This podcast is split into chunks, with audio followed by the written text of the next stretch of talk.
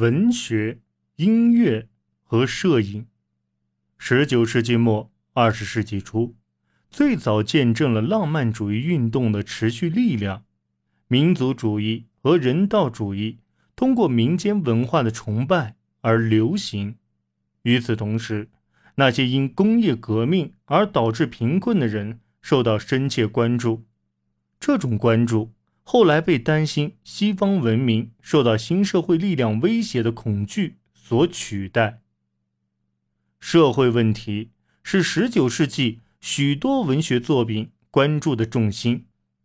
乔治·桑创作于19世纪中叶的充满浪漫主义色彩的小说，刻画了与当时的道德秩序进行抗争的女性形象。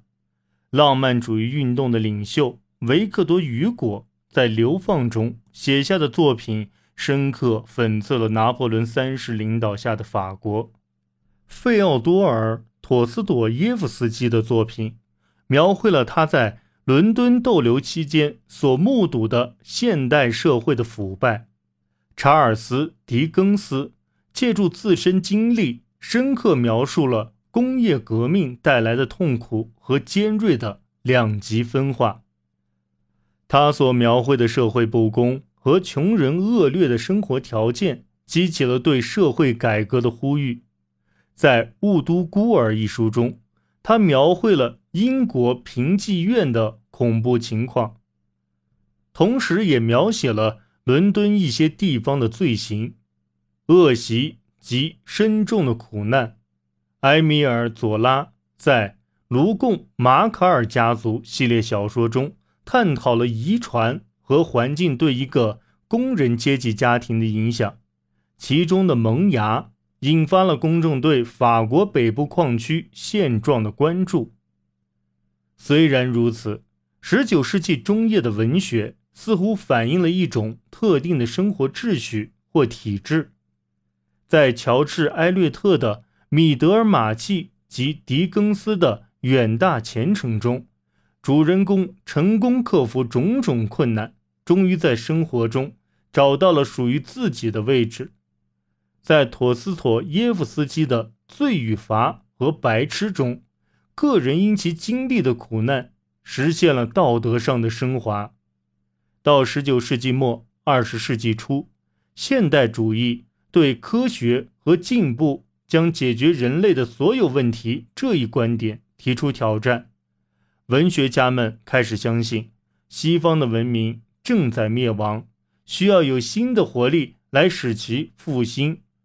作家们哀悼灵性、活力和创造力的丧失，他们认为这都要归咎于19世纪的理性主义。许多小说家、剧作家和诗人对后工业革命社会极为失望。托马斯·哈代对人类及其遭受的苦难表示极度悲观。他和尼采都认为文明正在走向毁灭。哈代将生活描绘成与无形力量的抗争，这些力量似乎注定会带来沮丧和失望。詹姆斯·乔伊斯的名言：“历史是我正努力从中清醒过来的一场噩梦”，反映了对以西格蒙德·弗洛伊德为代表的心理学的无法自拔的痴迷，以及。不再相信对人类过去的科学研究能成为人类指明未来的道路的观点。弗朗茨·卡夫卡的《判决》和《城堡》都是关于弱势群体的令人不安的故事。这些人的生活被自己无法控制的模糊的无形力量所支配。这些情绪在奥斯瓦尔德·斯宾格勒的作品。西方没落中充分表现出来。这部书写于一战前不久。斯宾格勒认为，自由主义文化的成功、经济繁荣、对意识形态绝对真理的探索及科学发现，都证明西方已经丧失了活力和文化生产力。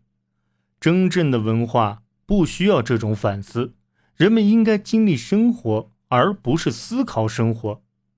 十九世纪的音乐极其充分地反映当时的重大主题。随着大歌剧院在欧洲主要城市建立，歌剧真正走向大众。一八六九年，维也纳国家歌剧院建立；一八七五年，巴黎歌剧院建立；一八五八年，英国皇家歌剧院在伦敦建立；一八七六年，理查德·瓦格纳在拜罗伊特创立节日剧院。瓦格纳的名字后来成为拜罗伊特的代名词。拜罗伊特每年都举行纪念瓦格纳的音乐节。瓦格纳是19世纪后期最伟大的德国作曲家，也是一位极富智慧的人。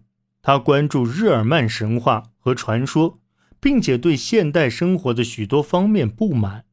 他创作的大型乐剧。尼伯龙根的指环可以被视为一则关于当代世界的预言。获得金子就意味获得权力，但要失去爱为代价。尼伯龙根的指环表现了19世纪后期反现代性的力量，同时也是纯粹强烈的人类精神的里程碑式胜利。理查德·施特劳斯则是一位著名的德国作曲家。他的作品《没有影子的女人》表现出与瓦格纳一样对神话的兴趣。神话和民间传说从19世纪开始成为灵感的来源，它们通常反映了民族感情。捷克作曲家贝德里赫·斯梅塔纳和莱奥神雅纳切克喜欢运用民族习语。来表现捷克的英国主义及文化。彼得·柴可夫斯基将浪漫主义浓缩在音乐中。他对俄国历史的崇拜可以从他的《1812序曲》中体现出来。他的同胞穆杰斯特·穆索尔斯基也是一位充满激情的俄国民族主义者，而意大利著名作家。居塞比·威尔第同样是一位热枕于民族主义者。他最著名的歌剧《阿依达》是受委托为庆祝苏伊士运河通航而作，是对欧洲文明胜利的庆祝。法国的路易·达盖尔于1839年发明了一种利用汞蒸气和点感光板来获得照片的方法。被称为银板照相法。到1841年，英国化学家威廉·福克斯·塔尔伯特率先发明了一种制造照片负向底片的方法。这种底片可以用来冲洗正向照片。早期的摄影经常被作为一种记录事件的手段，其作用类似于一个家庭的肖像画。但是，摄影的影响很快便在视觉艺术中呈现。印象派画家德加的作品就受到了摄影的影响。他尝试在自己那些描绘日常生活场景的画中，捕捉到摄影那看似自发的性质。